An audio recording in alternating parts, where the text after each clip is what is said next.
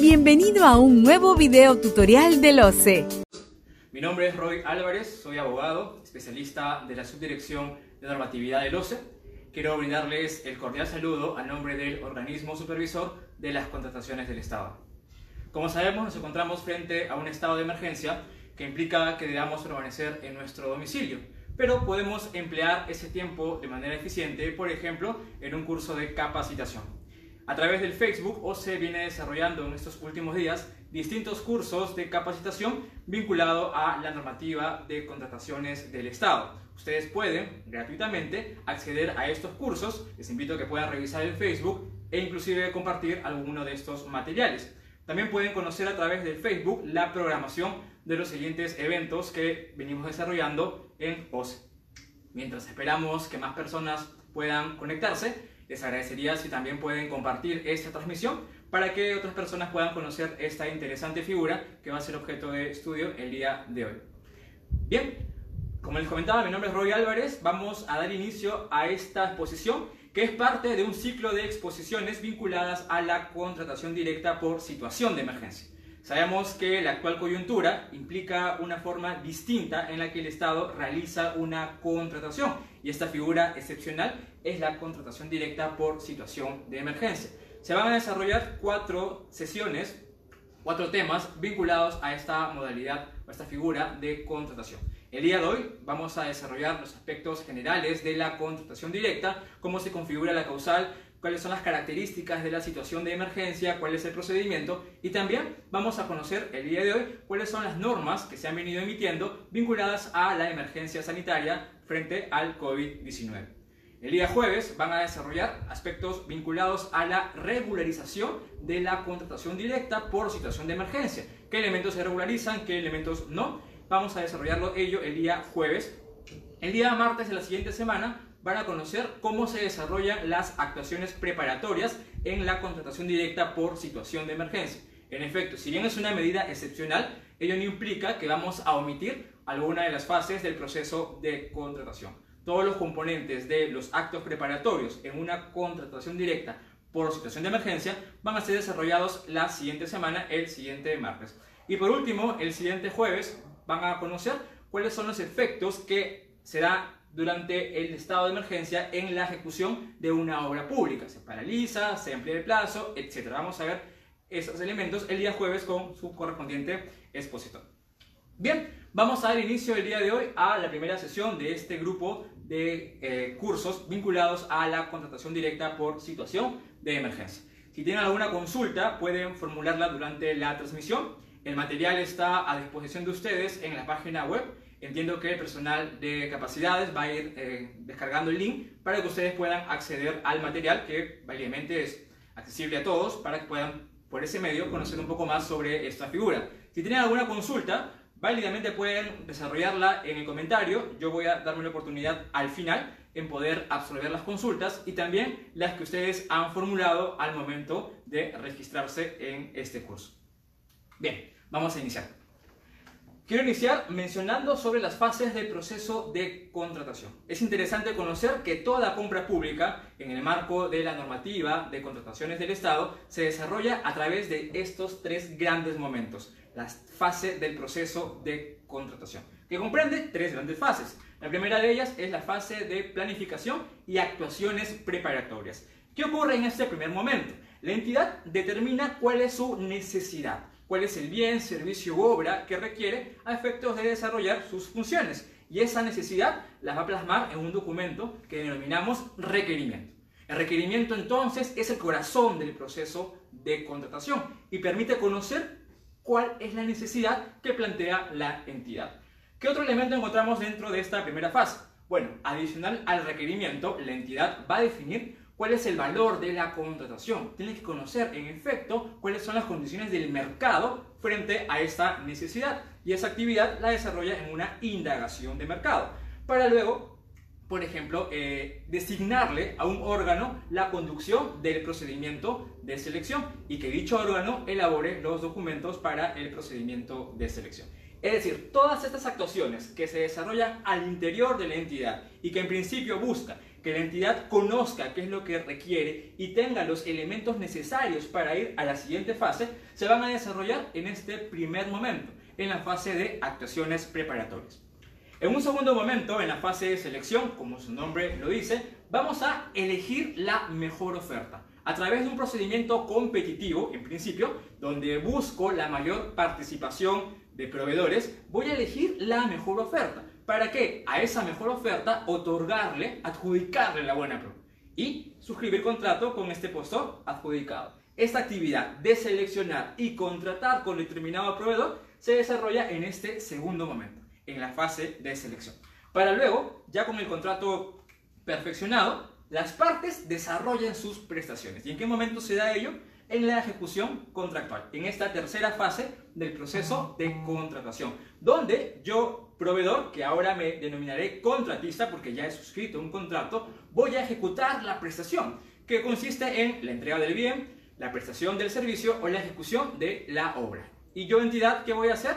Bueno, cumplir con mi obligación del pago, entre otras obligaciones. Es decir, Toda contratación pública en el marco de la normativa de contrataciones del Estado debe desarrollarse a través de estos tres grandes momentos. Un primer momento en donde la entidad va a identificar cuál es su necesidad. Un segundo momento en donde va a elegir al mejor postor, otorgarle la buena pro y suscribir el contrato. Y un tercer momento donde se van a ejecutar estas prestaciones a favor de la entidad. Toda contratación pública, remarco, constituye estas tres grandes fases. El día de hoy vamos a ver un procedimiento muy especial que se denomina contratación directa, que se corresponde a esta fase de selección, ya que es un procedimiento de selección, pero es un procedimiento distinto al resto. Habíamos dicho que en esta fase de selección la entidad debe procurar obtener una pluralidad de proveedores, porque ante mayor oferta existe la posibilidad de elegir la alternativa más eficiente para el Estado. Pero existe una medida excepcional que es la contratación directa, que es una forma que tiene el Estado de elegir a determinado proveedor, cuando ello corresponda a alguna de las 13 causales y que la entidad haya sustentado la configuración de alguna de ellas.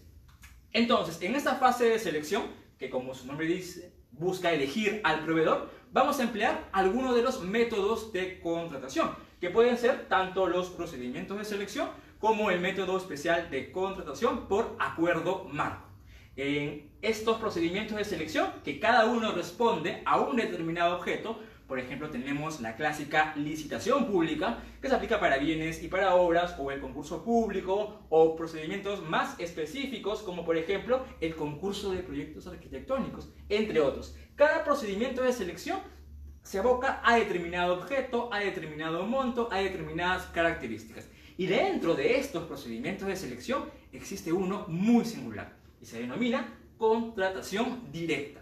Entonces, la contratación directa es un procedimiento de selección, solo que es un procedimiento excepcional que se diferencia al resto de procedimientos, porque en los demás procedimientos rigen los principios, el de libertad de concurrencia, el de publicidad, pero vamos a ver que en la contratación directa se justifica la elección directa de un proveedor por determinadas situaciones. No es porque la entidad quiere, sino que es la única medida que consigue para poder satisfacer determinada necesidad. Entonces, hasta aquí, ¿qué podemos decir? La contratación directa es un procedimiento de selección, pero es un procedimiento de selección excepcional, distinto al resto. No es competitivo, aquí no hay competencia, aquí no hay factores de evaluación. Aquí yo elijo a uno u otro porque el mercado, la coyuntura, la situación de emergencia, etcétera, me obliga a efectuar ese tipo de contratación.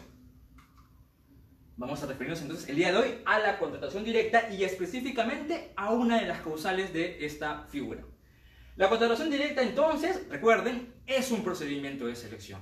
Es un procedimiento de selección, pero excepcional, que no tiene una fase competitiva. No vamos a buscar la elección de varios, la selección de varios para luego traer a la buena prueba uno. No, aquí yo voy directamente a un proveedor.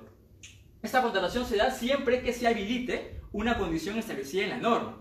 No es decisión propia de la entidad. La entidad debe sustentar que se ha configurado una de las 13 causales para acudir a esta medida excepcional. Por ejemplo, podemos tener diversos proveedores, pero solamente uno cumple con la condición. Imaginemos, la entidad desarrolla su indagación de mercado para conocer cuál es la respuesta del mercado frente a una necesidad y determina que en el mercado nacional solo existe un proveedor que quizás puede ejecutar la prestación o que tiene las autorización, los derechos, la patente para desarrollar dicha prestación. Entonces, ¿tendría sentido ir a un procedimiento abierto, con etapas, con plazos, con elevación? No, ¿verdad? Yo tendría que ir directamente a este proveedor. ¿Por qué? Porque las condiciones del mercado me obligan a ello. No porque es una decisión propia de la entidad, sino porque es la única herramienta que tengo para satisfacer mi necesidad. Entonces, la contratación directa es una posibilidad que tiene la entidad de poder elegir a uno u otro siempre que se configure alguna de las causales establecidas en la norma. ¿Las contrataciones directas es igual a las compras menores iguales a 8 UIT? La respuesta es no. Habíamos dicho que las contrataciones que se desarrollan en el marco de la normativa deben cumplir esas tres grandes fases. Y hablamos de incluidas en el marco de la normativa cuando superan las 8 UIT. Entonces, las compras por montos iguales o menores a 8 UIT, si bien son compra pública, están fuera del ámbito de la normativa. No le aplico ley, no le aplico reglamento, ni le aplico las directivas del OCE, sino que le aplico. Bueno, aquí hemos dicho que las entidades deben establecer, bajo un documento de organización interna, por ejemplo, una directiva, cuáles son las regulaciones, cuál es la regulación que va a aplicar a este tipo de contratación. De igual forma, estas compras con montos menores iguales a 8 UIT, si bien están fuera del ámbito de la normativa, en estas compras se aplican los principios de la contratación pública. Entonces, ¿podríamos decir que las compras menores iguales a 8 UIT son contrataciones directas? La respuesta es no, porque la contratación directa es un procedimiento de selección. Es tan igual como una licitación pública, como un concurso público, solo que tiene determinadas características. Y aquí voy a una de las tantas preguntas que suelen hacer ¿Cuál es el monto para una contratación directa? Por situación de emergencia o en general. En principio, debe ser más de 8 UIT. Si está por encima de las 8 UIT, está dentro del ámbito de la normativa y debería aplicar algún método de contratación. En este caso, las compras directas, las contrataciones directas, las que son un procedimiento de selección excepcional, no tienen un tope máximo. En la medida que la entidad justifique su necesidad, obviamente siempre maximizando el valor de los recursos públicos, puede aplicar a esta figura. No hay un monto máximo para desarrollar la contratación directa. Entonces, recuerden, las compras por montos menores e iguales a 8 UIT no son contratación directa, porque la contratación directa es un procedimiento de selección. Entonces, ¿cómo podemos denominar a este tipo de compras? Podríamos decir que son compras sin procedimiento de selección o fuera del ámbito de la normativa. Pero recuerden, si bien esas compras que están fuera del ámbito de la normativa vienen a ser compra pública, es una forma que tiene la entidad de satisfacer algunas necesidades, es una forma de contratar. Pero si hablamos de contratación directa, vamos a referirnos a un procedimiento de selección en particular. Siguiente consulta, ¿esta figura es obligatoria?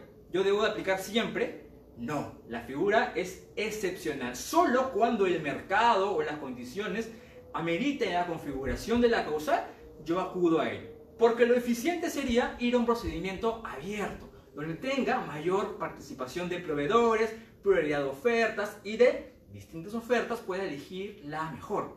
La contratación directa es un supuesto excepcional, cuando no tienes otra alternativa que ir a esta figura y siempre que, obviamente, tengas el sustento y hayas aprobado esta decisión.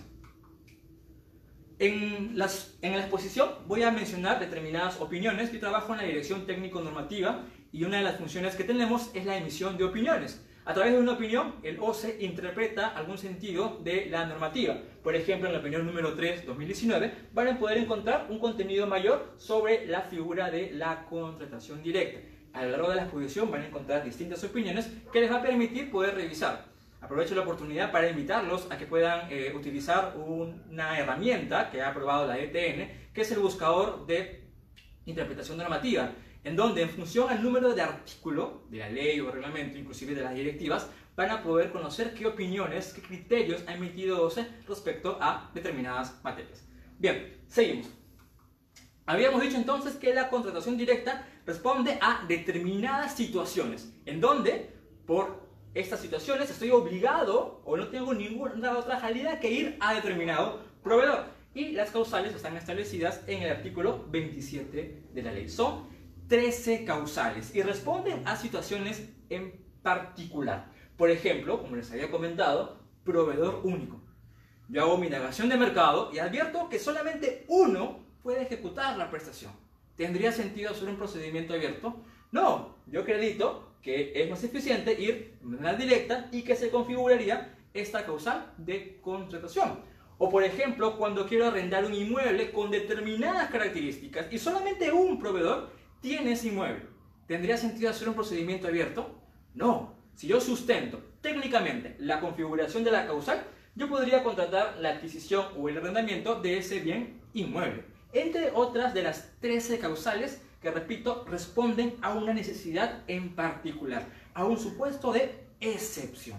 Y dentro de esas causales vamos a referirnos a la causal de situación de emergencia, que se aplica en casos como el de ahora.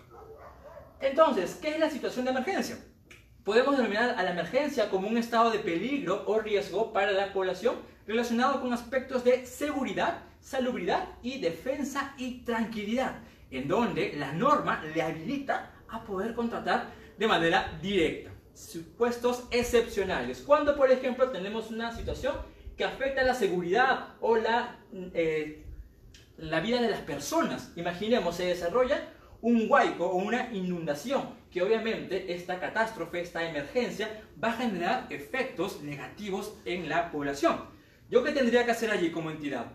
¿Desarrollar un procedimiento con etapas, con plazos un poco más largos? No, si yo hago eso, la emergencia va a aumentar, los daños van a ser mayores. Yo como entidad debo de actuar de manera inmediata. Entonces tengo a esta herramienta, a la situación de emergencia, como una posibilidad para poder contratar lo estrictamente necesario para evitar que en este caso los daños sean mayores. También cuando estoy frente a una amenaza contra la defensa o seguridad nacional, por ejemplo una guerra. Si tengo una situación de ese tipo y necesito determinadas prestaciones, ¿voy a hacer un procedimiento largo? No, esa situación merece una respuesta inmediata, concreta, que obviamente va a permitir contratar de manera directa siempre que yo configure esa amenaza. O por ejemplo, en el caso de una emergencia sanitaria como la que estamos enfrentando el día de hoy y que justifica a que la entidad pueda contratar directamente lo que necesita para atender esa situación.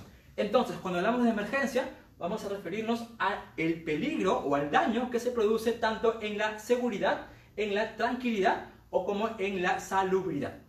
¿Y cuáles son las características de esta figura?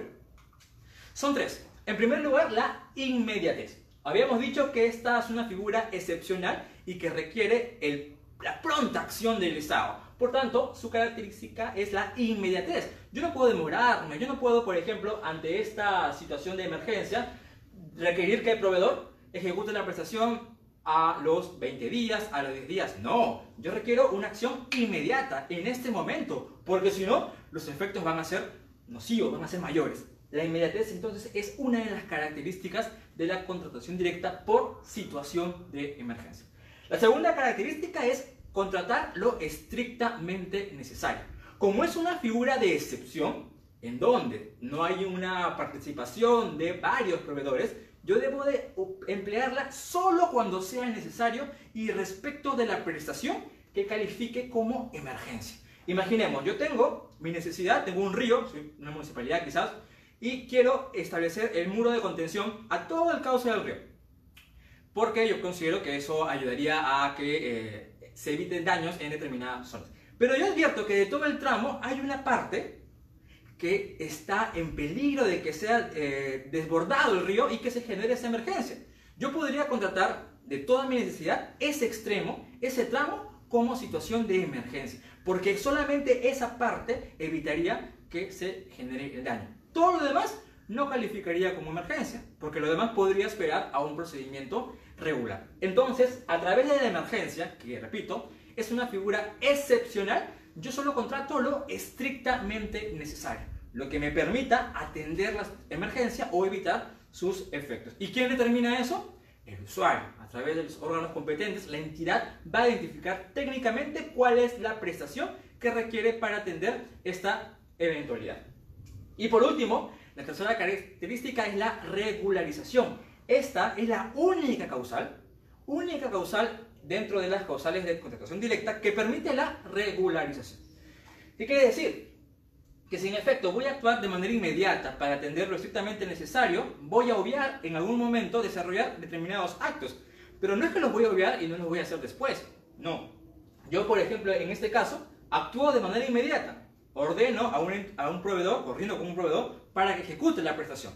Yo no voy a poderme a demorar incluyéndolo en el plan anual, elaborando las bases, elaborando el informe de sustento, elaborando el documento que apruebe, requiriéndole los documentos para el contrato, suscribiendo el contrato, porque todas esas actividades van a generar tiempo y aquí lo que no tenemos es tiempo, aquí lo que queremos es actuar de manera inmediata. Por tanto, esta es la única causal, el único supuesto que permite regularizar. Es decir, todos los actos, todos los pasos que deben darse, lo vas a cumplir pero lo vas a cumplir en un tiempo posterior, porque la situación lo amerita, la situación te lleva a ello. Vas a regularizar determinadas actuaciones. La regularización implica el tema que van a desarrollar la siguiente sesión, pero hoy vamos a comentar algunos ejes sobre ese tema.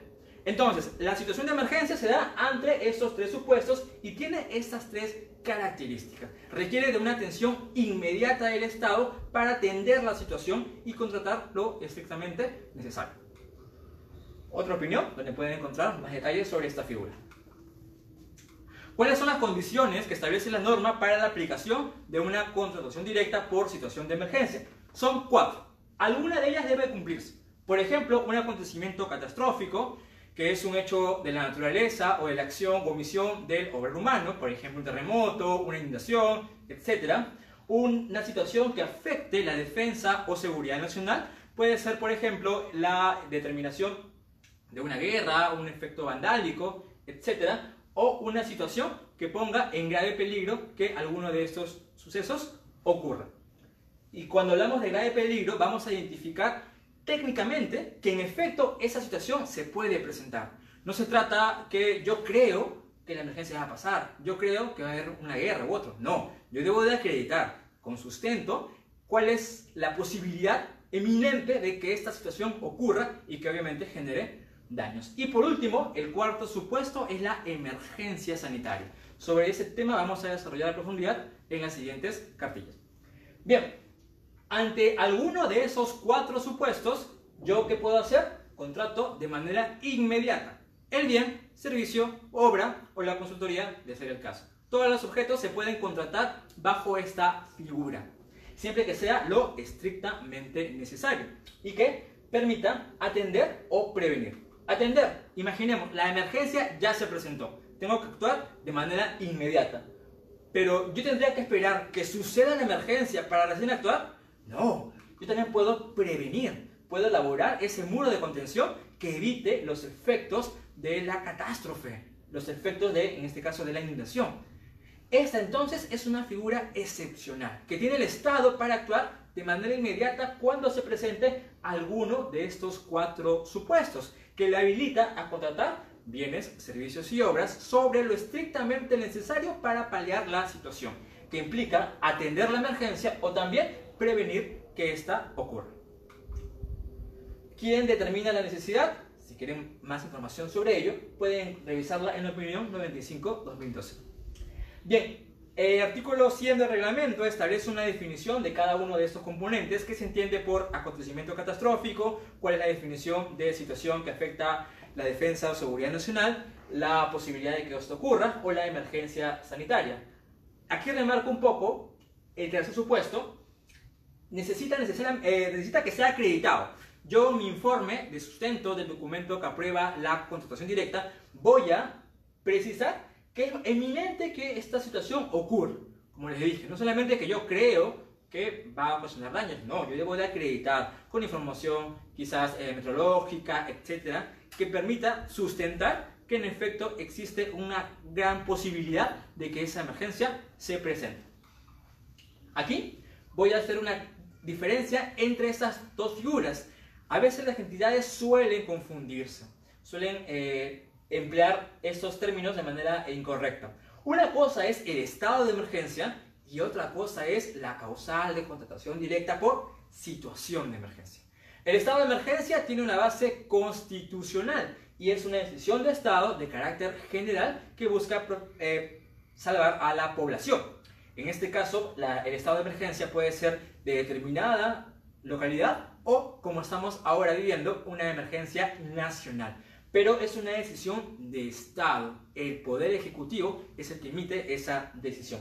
En cambio, la situación de emergencia es una decisión que se da en cada entidad. Tiene la base de la normativa de contrataciones del Estado y es una decisión no de Estado, sino de cada entidad. Cada entidad debe determinar la configuración de esta emergencia. Debe declarar la situación de emergencia sobre determinada prestación para poder efectuar la contratación.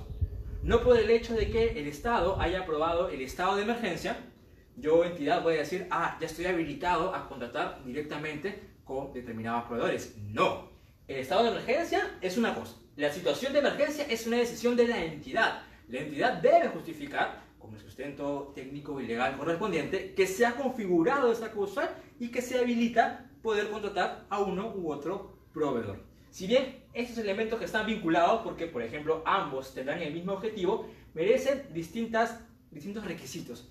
Para poder desarrollar una contratación directa por situación de emergencia, debe la entidad haber aprobado esta decisión. ¿Que puede hacer en vías de regularización? ¿Lo puede hacer luego? Sí, pero debe de aprobarlo. Entonces, esta es la gran diferencia entre estado de emergencia, que es una decisión del Estado del Ejecutivo, y una situación de emergencia, que es una decisión de la propia entidad. Bien, vamos a referirnos ahora al cuarto supuesto de contratación directa por situación de emergencia, que es la emergencia sanitaria. ¿Cuándo se da? La emergencia sanitaria es aquella declarada por el órgano rector del sistema de salud a través de un decreto supremo. Recuerden los requisitos porque vamos luego a contrastarlos con la emergencia sanitaria que venimos actualmente de, eh, cubriendo. Esta emergencia sanitaria debe de ser aprobada por decreto supremo y debe de incluirse tres elementos muy importantes. En primer lugar, cuáles son las entidades habilitadas a poder contratar de manera directa bajo la emergencia sanitaria. Primer elemento, indicar cuáles son las entidades. Segundo elemento, indicar la lista de bienes y servicios que pueden ser objeto de contratación bajo la emergencia sanitaria. Y tercer elemento, indicar cuál es el plazo de vigencia de la emergencia sanitaria. Porque toda contratación directa bajo la causal de situación de emergencia por emergencia sanitaria debe ser desarrollada por las entidades autorizadas respecto de los bienes y servicios autorizados y en el plazo de vigencia de la emergencia sanitaria. Recuerda, la emergencia sanitaria es uno de los cuatro supuestos que habilita a la entidad en contratar de manera directa en una situación de emergencia. Habíamos dicho también que una de las características de la situación de emergencia es la posibilidad de que pueda ser objeto de regularización. Y recuerden, es la única causal que tiene esta prerrogativa. Como habíamos dicho, todo proceso de contratación se desarrolla a través de estas tres grandes fases. Esos tres momentos que son sumamente importantes en el desarrollo de cada contratación. El hecho de que la entidad te permita de manera excepcional contratar con determinado proveedor de manera inmediata, eso no quiere decir que vamos a obviar la fase de actuaciones preparatorias, que vamos a obviar el contrato, que vamos a obviar elementos de la ejecución contractual. No, la contratación directa solo es la selección del proveedor. Todo lo demás debe cumplirse. Pero como es una emergencia, como requiere una actuación inmediata, se permite que se pueda regularizar. ¿Y qué elementos se pueden regularizar? Algunos elementos de las actuaciones preparatorias. Vamos a ver en la tercera sesión de este grupo de capacitación qué elementos de la actuación preparatoria deben cumplirse en la situación de emergencia. Vamos a ver también que se debe regularizar el informe o informes que sustenten la configuración de la causal de contratación directa el documento que aprueba la causal, entre otros, por ejemplo, el contrato y sus requisitos. Mayor información sobre estos documentos vamos a conocerlo en la sesión siguiente, el día jueves, donde una capacitadora de se va a comentar estos aspectos. Aquí también tienen una opinión que les puede ayudar a conocer la posibilidad que tiene la entidad de poder regularizar de manera excepcional estos documentos. ¿En qué plazo se regulariza? Esa es una clásica pregunta que suelen eh, desarrollar los alumnos. Ya he tenido varias sesiones y varios alumnos que me han hecho esta pregunta. Vamos a conocer. El plazo en el que se regulariza una contratación directa por situación de emergencia es de 10 días hábiles. Y estos 10 días hábiles se van a contar desde entregado el bien o iniciada el suministro, eh, desde iniciada la prestación del servicio o desde iniciada la ejecución de la obra. Desde ese momento, la entidad tiene 10 días hábiles para regularizar lo que tenga que regularizar. Y la norma dice 10 días más, 10 días adicionales para poder regularizar lo referido a la garantía. Sabemos que la garantía es un elemento muy importante en la ejecución de un contrato, porque permite garantizar el cumplimiento de las obligaciones del contratista. La norma ha sido un poco flexible en otorgarle un plazo adicional, porque reconoce la importancia de la garantía. No por el hecho de que es una emergencia voy a obviar la garantía. No, la garantía debe presentarse. Vamos a ver, o van a ver el día jueves, algunas características en cuándo sí, cuándo no. Vamos a ver también que para analizar esa información debemos conocer la finalidad de una garantía. Entonces, el plazo, normalmente para regularizar, el plazo establecido en la norma, es de 10 días hábiles desde iniciada la prestación, entregado el bien o iniciada la ejecución de la obra. Y solo para el tema de la garantía se puede ampliar a 10 días más. Entonces, cuando estamos frente a una situación de emergencia, nos encontramos en dos grandes momentos. Un primer momento en donde voy a identificar qué es lo que necesito y contrato de manera inmediata. Necesito esta prestación, contrato con el proveedor. Necesito esta otra prestación, contrato con otro proveedor. Para luego, en un segundo momento, voy a regularizar. Voy a desarrollar aquellas actuaciones que no haya podido efectuar dada la inmediatez. Voy a desarrollarla. Porque en el expediente de contratación debe de estar toda la información. Como repito, el hecho de que sea una figura excepcional no es que voy a obviar los demás requisitos. No, los tengo que desarrollar dentro de ese plazo de regularización. Otra característica es que esta figura permite contratar lo estrictamente necesario, solo lo que permita atender o mitigar los efectos de la emergencia. Por tanto, yo deberé identificar de toda mi necesidad qué es lo estrictamente necesario, qué es lo que califica en la emergencia. Y todo lo demás, bueno, para todo lo demás deberé ir al procedimiento regular. Veré si, por ejemplo, es una obra, si es una licitación pública, si es una adjudicación simplificada, etc. Todo lo que no calce como emergencia se va a contratar, sí, pero a través de un procedimiento regular. Recuerden, la emergencia es una figura excepcional y requiere que se contrate lo estrictamente necesario. ¿Qué pasaría si con la contratación directa por situación de emergencia ya culmina mi necesidad? Es decir, ya no requiero más ya no tendría sentido, obviamente, hacer un procedimiento abierto.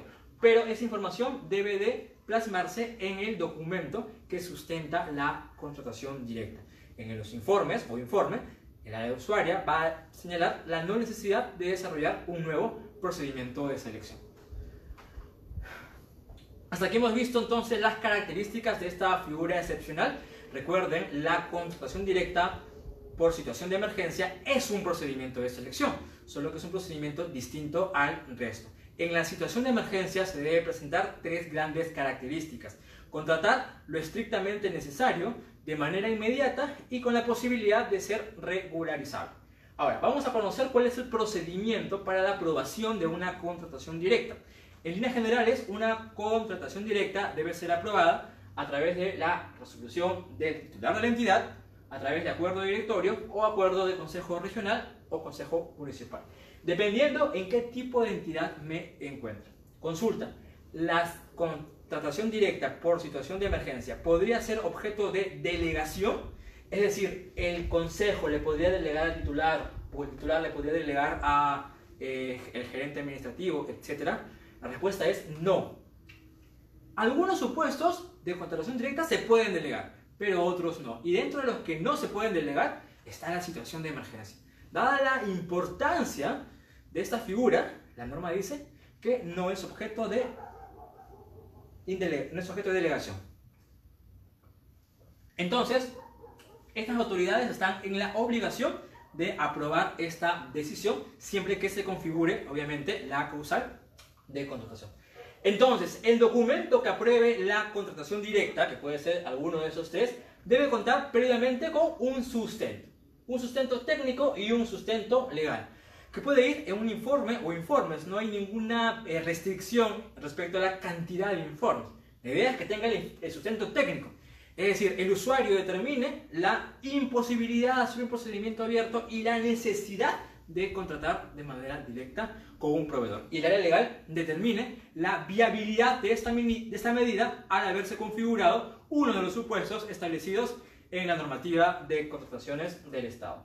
Se recomienda que el documento que apruebe la causal de contratación directa indique cuál es el supuesto, determine el objeto, establezca el plazo de entrega o ejecución del servicio, el monto de la contratación y la fuente de financiamiento. Elementos básicos que permitan a la entidad poder desarrollar esta figura. Y dentro de los informes o informe de sustento debe establecerse el supuesto de emergencia, cómo se configura, si esta necesidad requiere de un nuevo procedimiento, o sea, si la necesidad persiste o si con ello culmina, y también la fecha exacta en la que se entregó el bien, inició el servicio o inició la obra. Porque recuerden, en función a esa fecha es en que se va a contar el plazo de regularización. ¿Cuál es el procedimiento? Ya hemos dicho que en principio tenemos la contratación directa aprobada, ya hemos dicho quién puede aprobarlo, ya hemos dicho que en emergencia no es delegable esta función hemos dicho que el documento que aprueba tiene determinado sustento y ese sería el procedimiento. Aprobada la contratación directa, que recuerden, puede ser objeto de regularización, lo puedo ejecutar después.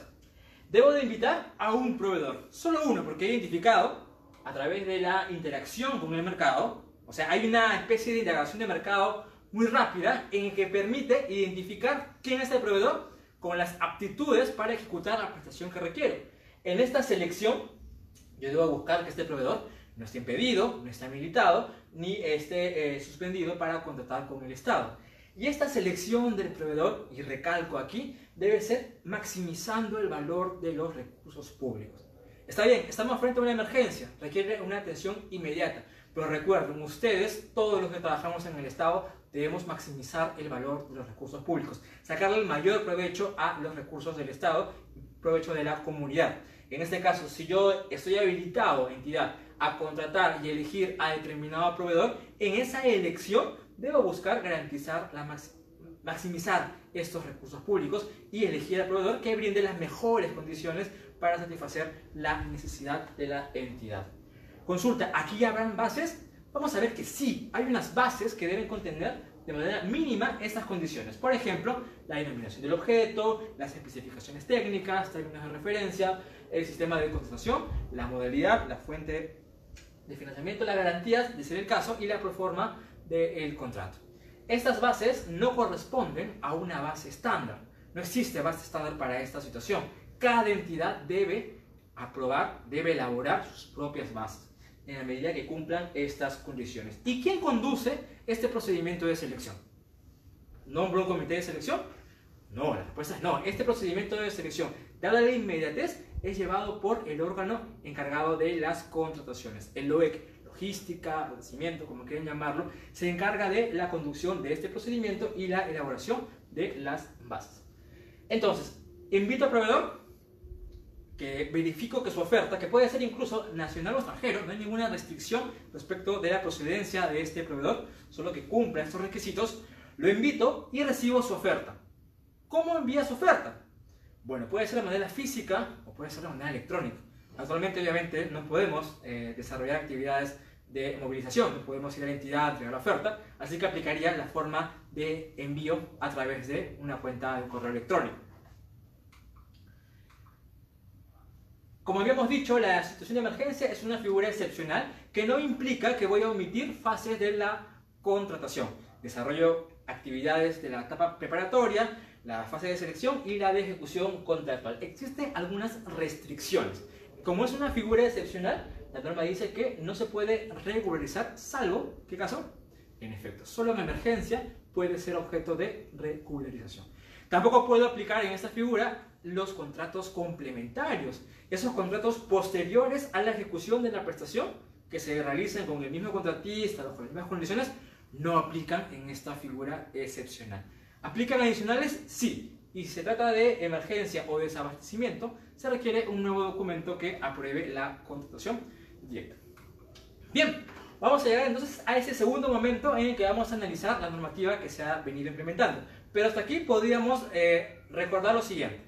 La contratación directa por situación de emergencia es un procedimiento de selección excepcional. Se aplica cuando se pone en peligro la seguridad, la salubridad o la defensa de determinada población e implica una actuación inmediata por lo estrictamente necesario y objeto de regularización. Para la aprobación de una contratación directa debe contarse con determinado sustento, debe de aprobarse, recuerden, no es lo mismo que un estado de emergencia.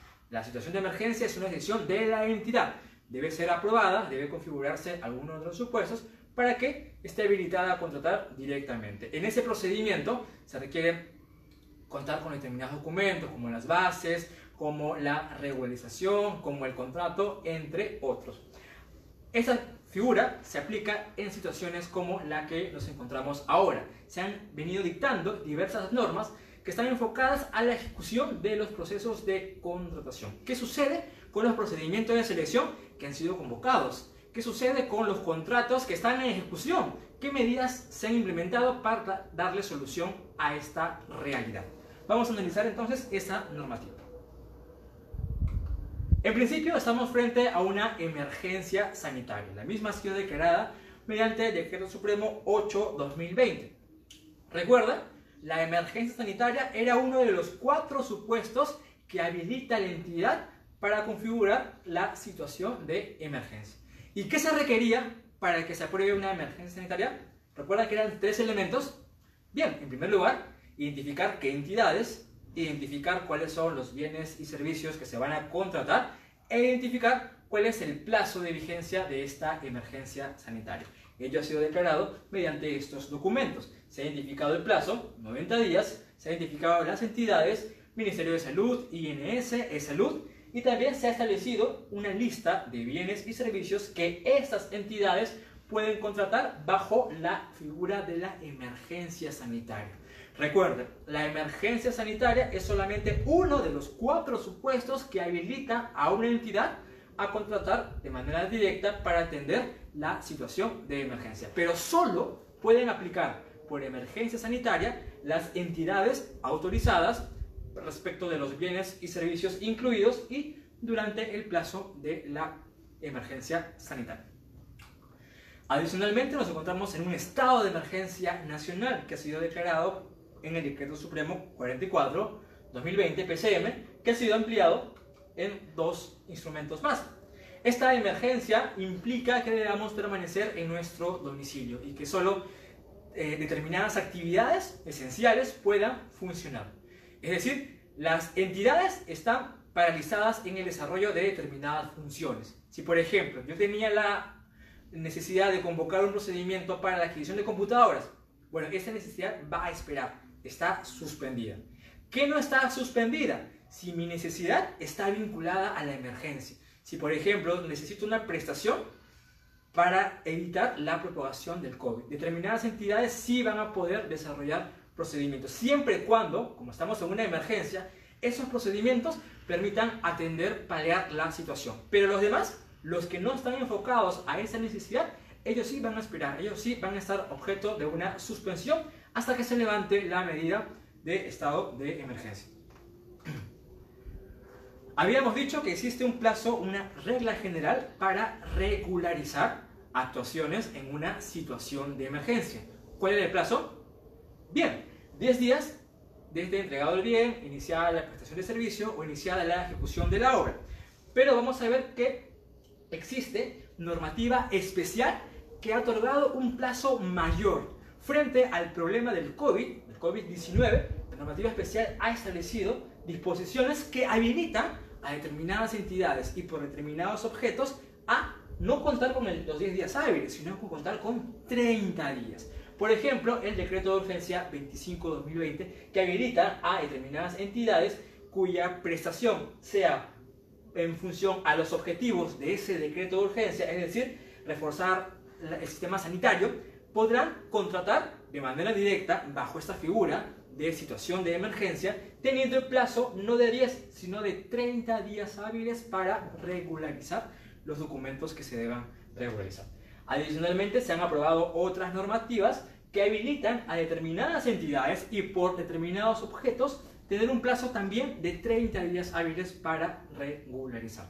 Recuerde, hay una regla general que son 10 días, más 10 días en caso de garantía, y una regla excepcional que se aplica solo a determinadas entidades y para determinados objetos establecidos en la norma especial que habilita a que tengan 30 días para poder regularizar.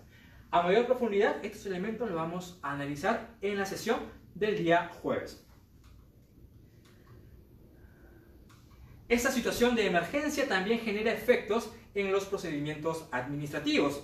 El decreto de urgencia 26-2020 declara la suspensión en 30 días de los procedimientos de cómputo de plazos de procedimientos administrativos sujetos a silencio positivo y negativo. En el decreto de urgencia 29 se ha ampliado esto a dos distintos procedimientos administrativos. Es decir, todo está suspendido. Si por ejemplo yo quiero escribirme en el Registro Nacional de Proveedores, no lo voy a poder hacer. En la medida que estemos en situación de emergencia, tengamos esa inamovilidad, no vamos a poder ejecutar. Hasta que se levante, recién allí se reactivarían las actividades de la entidad. Por ejemplo, tampoco puedo eh, inscribirme como o para participar en la selección en la certificación ante OCE. No, no podemos hacerlo porque ese procedimiento también se encuentra objeto de suspensión. Entonces, tenemos una, un periodo en que se ha declarado esta, este estado de emergencia en donde se suspende determinadas actuaciones. Repito, si mi necesidad no está enfocada a la atención de la lucha contra el COVID o constituye una prestación esencial, mi procedimiento va a estar suspendido, no puedo actuar. El SEASA está habilitado, para determinadas actuaciones, pero el común denominador de contrataciones distintas a las para enfrentar el COVID o distintas a las de eh, servicios esenciales, ellos no van a poder continuar. ¿Qué debo hacer en ese caso? Bueno, lo recomendable es que postergue hasta que esta medida se levante. Hasta ahora está previsto para el día 27, vamos a ver qué normativa se viene brindando después, pero ¿cuál es el efecto entonces en los procedimientos convocados, en la suscripción de contrato, etcétera? Bueno, si fuera un procedimiento, puedo postergar hasta que esta medida se levante y pueda contar con la participación de los proveedores. ¿Qué efecto se da durante la ejecución contractual? Imaginemos, tengo un contrato en curso, pero obviamente no puedo desarrollarlo porque eh, estoy ante esa inamovilidad. O por ejemplo, tenía que entregar el producto el día de ayer, no lo he hecho, porque obviamente no puedo salir de mi casa, no puedo ir a la entidad, no va a haber nadie que reciba el bien ¿Qué hago? Bueno, a través del comunicado 5-2020 OCE ha dado estas salidas. Ha considerado esta situación de emergencia como una situación de fuerza mayor que habilita al contratista en solicitar la ampliación de plazo. La ampliación de plazo es una figura que se da durante la ejecución contractual y permite que, ante un suceso no atribuible al contratista que imposibilita la ejecución de la prestación, como obviamente el tema del COVID, no puedo entregar mi producto, el contratista va a merituar cuántos días se ha generado ese retraso para solicitar a la entidad la ampliación de plazo. La entidad evalúa si cuenta con el sustento, aprueba esa decisión. Entonces, una medida frente a un contrato que sea afectado producto de esta inamovilidad es la solicitud del contratista de la ampliación de plazo. Otra medida es pactar la suspensión del plazo. Se ha previsto la figura de la suspensión también para bienes y servicios. La norma, en este caso el comunicado, establece que inclusive en los contratos derivados de procedimientos anteriores al 14 de diciembre de 2019 se puede aplicar esta figura, en donde vamos a suspender los efectos del contrato hasta que se levante esta medida. La ampliación de plazo o la suspensión son herramientas que tiene el contratista y la entidad para poder paliar la situación frente a esta emergencia. En el caso de bienes y servicios existe un procedimiento igual para obras, pero es otro caso, el tema de obras lo he dejado para que en la cuarta sesión se enfoquen específicamente a las consecuencias del COVID frente a la obra pública. En el caso de bienes y servicios, yo, contratista, debo solicitar la ampliación. ¿En qué plazo?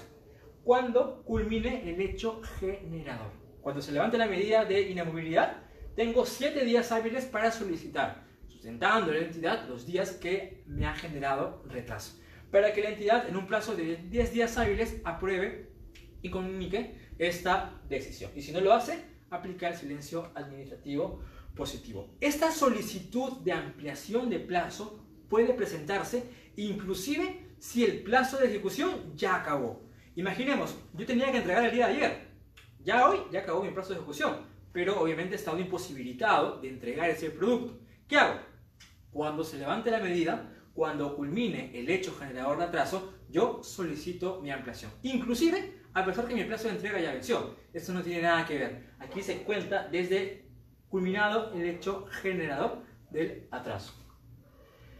¿Qué pasaría si mi contrato, yo tengo una consultoría, por ejemplo, si yo consultor, y esta inmovilidad o este estado de emergencia no me afecta? Porque yo puedo seguir haciendo mi trabajo desde mi casa, mi plazo de ejecución todavía no ha visto afectado, yo podría sin ningún problema continuar con la prestación. ¿Qué haría ahí?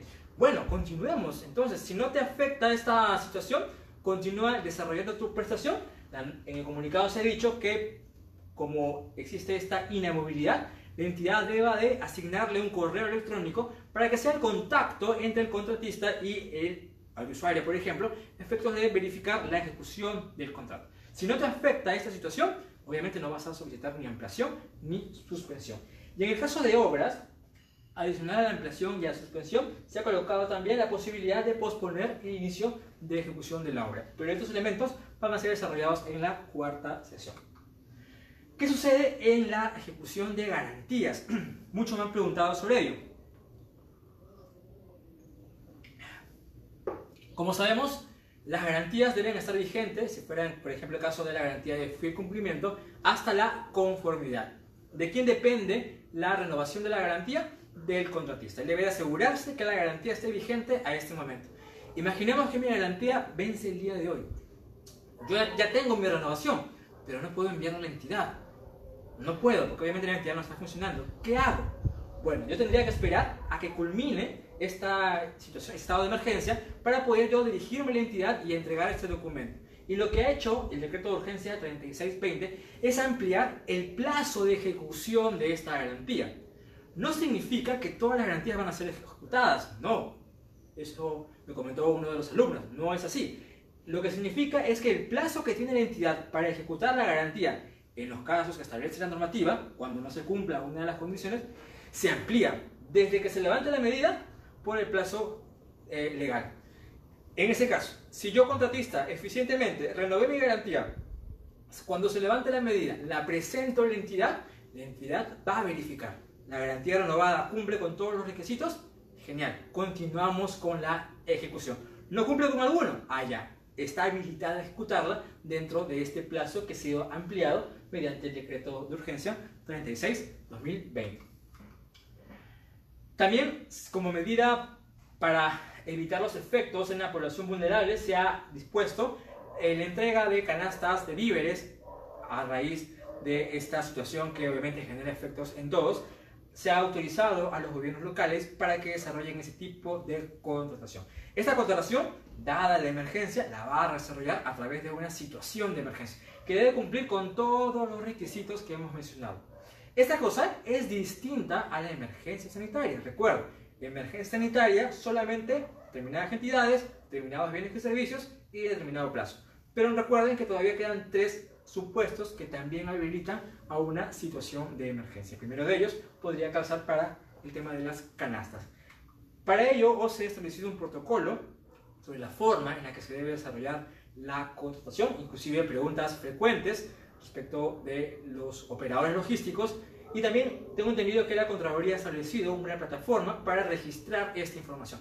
Recuerden, si bien están habilitados a emplear la contratación directa, utilicen, siempre tengan presente ello, maximizar el valor los recursos, empleen eficientemente los recursos, no por el hecho de que tengan el dinero para hacerlo, efectuemos contrataciones que no son eh, beneficiosas para la colectividad. Recuerda, es un tema de emergencia, pero siempre tenemos que buscar el bien común. Entonces, ya para culminar, ¿qué aspectos debo tener en cuenta? Cuando se presenta una situación de emergencia, yo debo de enfrentar esa situación de manera inmediata respecto de lo estrictamente necesario. Debo de identificar cuál es mi necesidad. Aquí sí hay un requerimiento. Vamos a ver que el órgano competente, dependiendo del objeto de la contratación, va a determinar cuál es el requerimiento. Vamos a ver que aquí también habrá una indagación de mercado un poco más rápida, un poco más, un poco más eh, flexible, que permita seleccionar al mejor proveedor, que tenga la experiencia, que tenga los recursos, que tenga la capacidad para ejecutar eficientemente la prestación vamos a ver que aquí también habrá un expediente de contratación. No por el hecho de que apruebo la contratación directa, ya eso significa que ese es el expediente. No. Recuerden, toda contratación directa tiene los demás fases, se respetan todas las actuaciones. Por tanto, debe tener también un expediente de contratación, que será aprobado en el momento que corresponda, porque recuerden, puede ser objeto de regularización. También recuerden que cuando selecciono al proveedor, este debe estar en la capacidad para ejecutar la prestación, porque por algo lo estoy eligiendo y debe de efectuar su prestación de manera inmediata. Debo de buscar que no sea un proveedor impedido, inhabilitado ni suspendido, porque esas situaciones no se pueden levantar. Y también el tema del ERNP. Eso ha generado muchas consultas. En principio, si sabemos si la prestación es superior a una UIT, a pesar que está fuera del ámbito de la norma, debe contar con su inscripción en el Registro Nacional de Proveedores en función al objeto. Pero, ¿qué sucedería? Imaginemos, tengo un caso concreto, tengo una inundación, voy a aplicar la figura de la emergencia, situación de emergencia. y advierto que el único proveedor que está en la capacidad de brindar la prestación no tiene RNP. Que por el hecho de que no tiene RNP voy a dejar de contratar, voy a dejar que la comunidad se afecte. No, recuerden, gestión por resultados. Yo busco una finalidad pública, no me interesa solamente los procedimientos. En ese hipotético caso, en donde el único proveedor con el cual deba ejecutar la prestación no cumple con ese requisito, yo voy a tener que sustentar en mis informes la imposibilidad de eh, requerirle esta eh, certificación o esta habilitación. Yo entonces podría obviar en algunos casos. Si por ejemplo, en el mismo caso, yo tengo un proveedor que cumple con lo mismo y otro que está en las mismas condiciones. Es decir, dos proveedores que cumplen con la prestación, uno tiene RNP, otro no. ¿A quién voy a elegir? Obviamente al que tenga el Registro Nacional de Proveedores. El hecho de obviar este requisito será una medida excepcional, siempre que justifique en los informes que es la única medida para poder atender la emergencia. Recuerda, la contratación pública es una herramienta para el desarrollo y permite contratar los bienes y servicios que las entidades requieren. Ahora, en la emergencia, también tiene una relevante importancia porque va a permitir a que la entidad, que el Estado en sí, pueda contar con los insumos que juntos permita poder luchar contra este, este, esta enfermedad, este COVID-19. Empleemos los recursos de manera eficiente. Recuerden que tenemos esa gran responsabilidad de, si bien contratar de manera directa para solucionar esta emergencia, en esta situación debemos cumplir los procedimientos y las disposiciones que establece la normativa de contrataciones del Estado. Bien, contrataciones eficientes y transparentes en bienestar de todos es el objetivo de OCE. Mi nombre es Roy Álvarez. Ha sido un gusto para mí efectuar esta exposición. Ahora voy a eh, enfocarme en las preguntas. Voy a revisar un poco las que se hayan planteado para en función a ello ir, ir conversando y ahondar sobre algunos aspectos.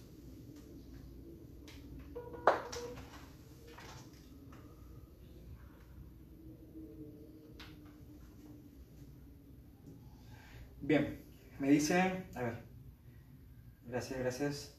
Enrique Tobar de Lima me dice, para regularizar los documentos y registro en el SEACE, ¿cuál es el tiempo o plazo de haber entregado el bien o la prestación del servicio por parte del proveedor? Asimismo, para la presentación de la carta de fianza cuando corresponda. Habíamos dicho que en principio el plazo es de 10 días eh, entregado el bien, iniciado el servicio o ejecutada la, el inicio de la ejecución de la obra, 10 días hábiles. Y para el tema de la garantía son 10 días adicionales. Recuerden, ese es el plazo regular para la situación general de emergencia, de situación de emergencia. Pero existe un plazo específico solo para determinados supuestos que están previstos en las normas que ya mencioné que habilita de manera excepcional tener un plazo mayor, un plazo de 30 días. Bien, Zenón Caballero de Cusco nos dice, ¿existen bases estandarizadas para la adquisición directa por situación de emergencia? Ahí hemos visto que no, no existe un modelo, una proforma de bases, cada entidad debe de aprobar sus propias bases. Y en esas bases debe de recordar que no es una fase competitiva. Yo no podría establecer factores de evaluación, porque obviamente se va a presentar solamente un postor no podría establecer otras condiciones. Yo debo de ajustarme a las condiciones que ya establece el propio reglamento y que se han indicado en la exposición. Yesenia Sirianco, de Huánuco, se puede realizar contratación de servicios menores a 8 UIT como servicio de asistente técnico administrativo.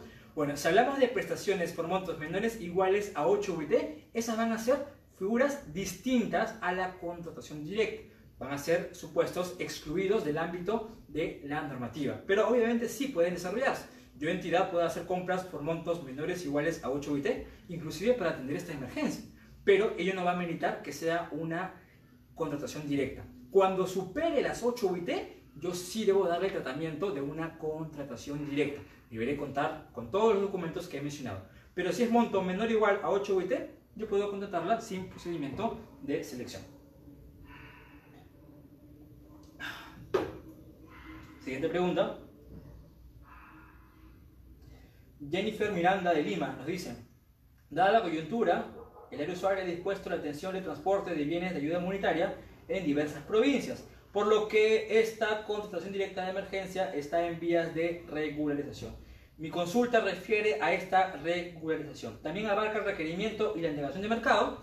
Bien, bueno, van a verlo a detalle en la siguiente sesión, pero les adelanto, sí deben regularizarse determinadas actuaciones. El requerimiento es vital. La indagación de mercado, van a ver en la tercera sesión cómo se desarrolla esta actividad. Vamos a ver que aquí seremos flexibles. Con una indagación de mercado habitual, lo que se busca es conseguir la mayor cantidad de proveedores a efectos de tener eh, la base para desarrollar el procedimiento. Aquí va a ser distinto. ¿Qué será una indagación?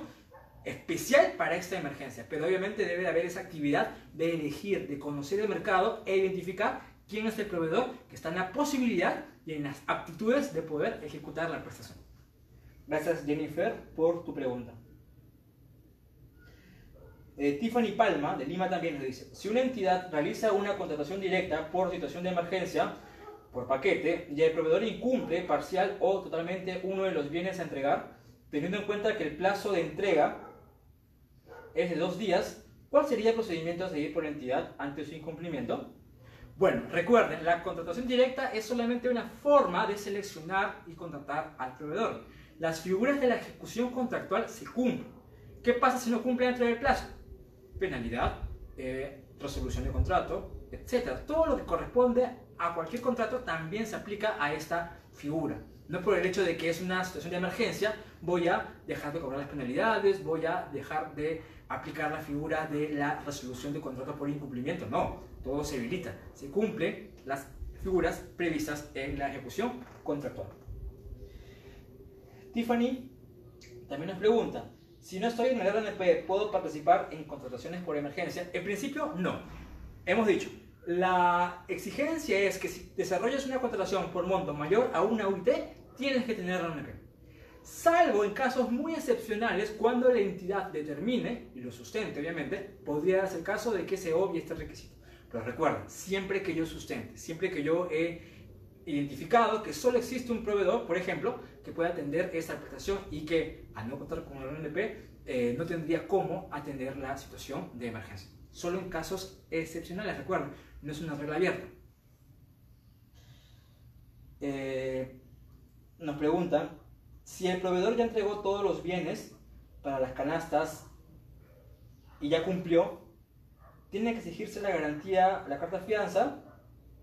Bien, eso ya lo van a desarrollar en la siguiente sesión, pero vamos a adelantar un poco.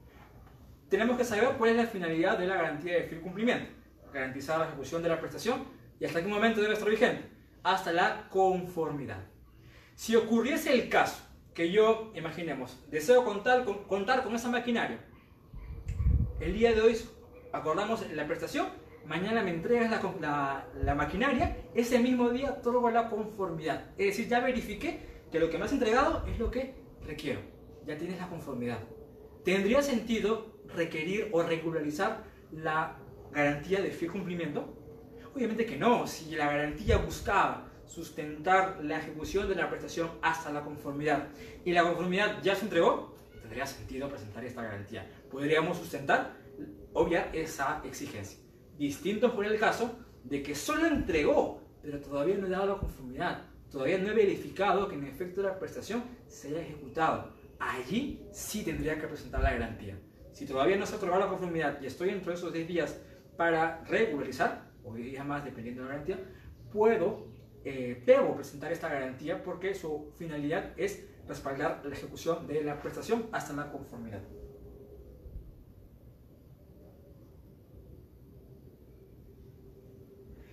Eh, nos preguntan Ricardo Montoya de Lambayeque, en el estado de emergencia que estamos pasando, ¿cuántas contrataciones directas podemos realizar? Buena pregunta, ¿hay un número máximo?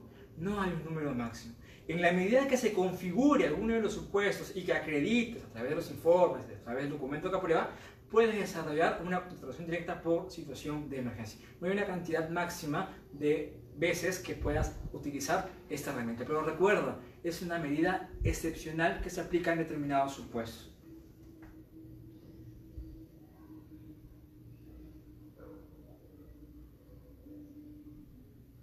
Mirton Saavedra nos pregunta, ¿la aprobación de contratación directa por emergencia sanitaria eh, puede ser delegable? Habíamos dicho, situación de emergencia no es delegable. El órgano competente, titular, eh, consejo directivo o eh, consejo distrital o provincial, debe de aprobar ese documento y no puede delegar esa posibilidad. Juan Chaquillipén, de Piura, nos dice, para la regularización de la contratación directa son 10 días después de adquirido los bienes o 10 días de terminada la emergencia. 10 días de entregado el bien. Por eso, en el informe de sustento se va a establecer claramente en qué fecha se entregó para, en función a ello, desarrollar la regularización. Magali Mallorca de Huánuco nos pregunta, la presentación de los formatos del postor de una contratación directa lo puede presentar a través de SEACE o a través de la mesa de partes de la entidad.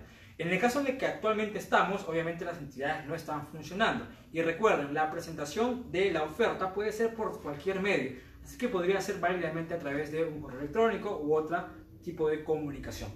Que se acredite fehacientemente la intención del proveedor de ejecutar esa prestación. ¿Cuál es el plazo máximo que puede otorgar una empresa para internar un bien importado? Bueno, no hay un plazo máximo, recuerde, la característica de la emergencia es la inmediatez. Si yo aplico esta figura, es que requiero de manera inmediata. No podría, por ejemplo, decir, allá, el plazo de entrega de acá 40 a 50 días. No tendría un poco de sentido, ¿verdad? Porque yo quiero la entrega inmediata. Debo procurar esta característica en la causal de contratación. Bruce Lozano de Cusco nos dice, las compras de canastas por parte de la municipalidad puede hacerse mediante contratación directa. La respuesta es sí, el mismo protocolo lo menciona, a través de la contratación directa por situación de emergencia. Pedro Torres nos dice, ¿qué pasa si de acuerdo a un requerimiento de la usuaria la adquisición supera las 8 UIT? ¿Tengo que llevar a cabo un procedimiento de selección? La respuesta es sí. Y si esa necesidad calza en el supuesto de situación de emergencia, podría aplicar este procedimiento. Recuerden, la contratación directa por situación de emergencia es un procedimiento de selección que habilita contratar lo estrictamente necesario de manera inmediata con un determinado proveedor, pero es un procedimiento de selección no competitivo. ¿Cuál es el plazo de para regularizar? Nos preguntan, 10 o 30 días. Hemos dicho, la regla general es 10 días, pero en determinados supuestos que ya hemos mencionado, aplica los 30 días.